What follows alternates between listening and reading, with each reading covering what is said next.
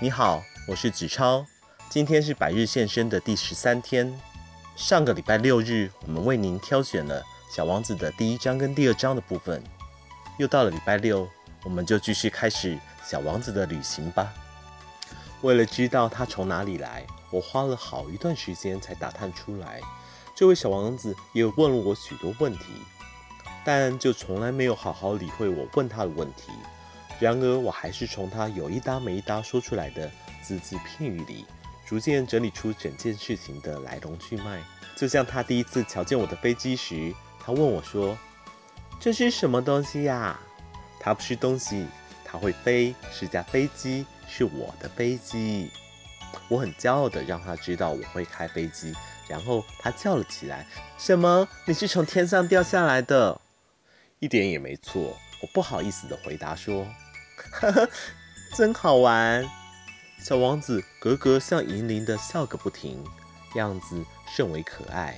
但他这样的笑声却不小心的激怒到我，因为我不愿意人家把我的不幸当作儿戏般看待。接着他又说：“那么你也是从天上来的喽？你是从哪个星球来的啊？”听他这么一说，我突然福至心灵，想到他的出现是这么样的神秘。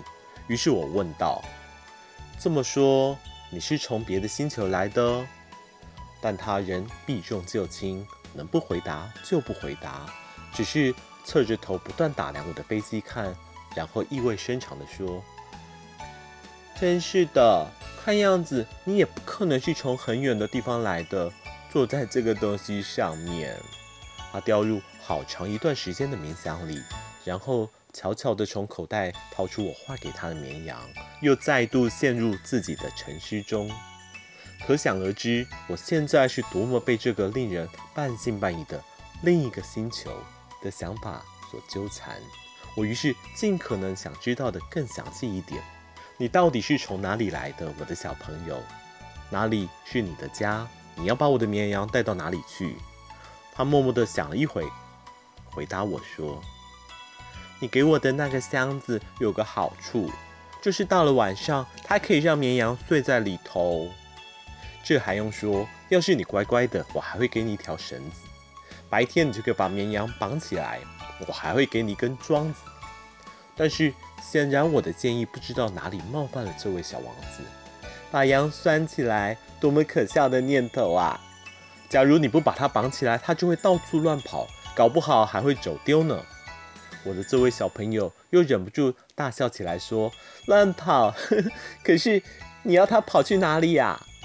任何地方都可以啊，他只要顾着一直往前跑，往前跑。”只见小王子认真的回答：“这个你就不用担心了，我住的地方非常非常的小。”最后他又附带了一句，声音仿佛有那么一点感伤：“再怎么跑。”也去不了多远的地方。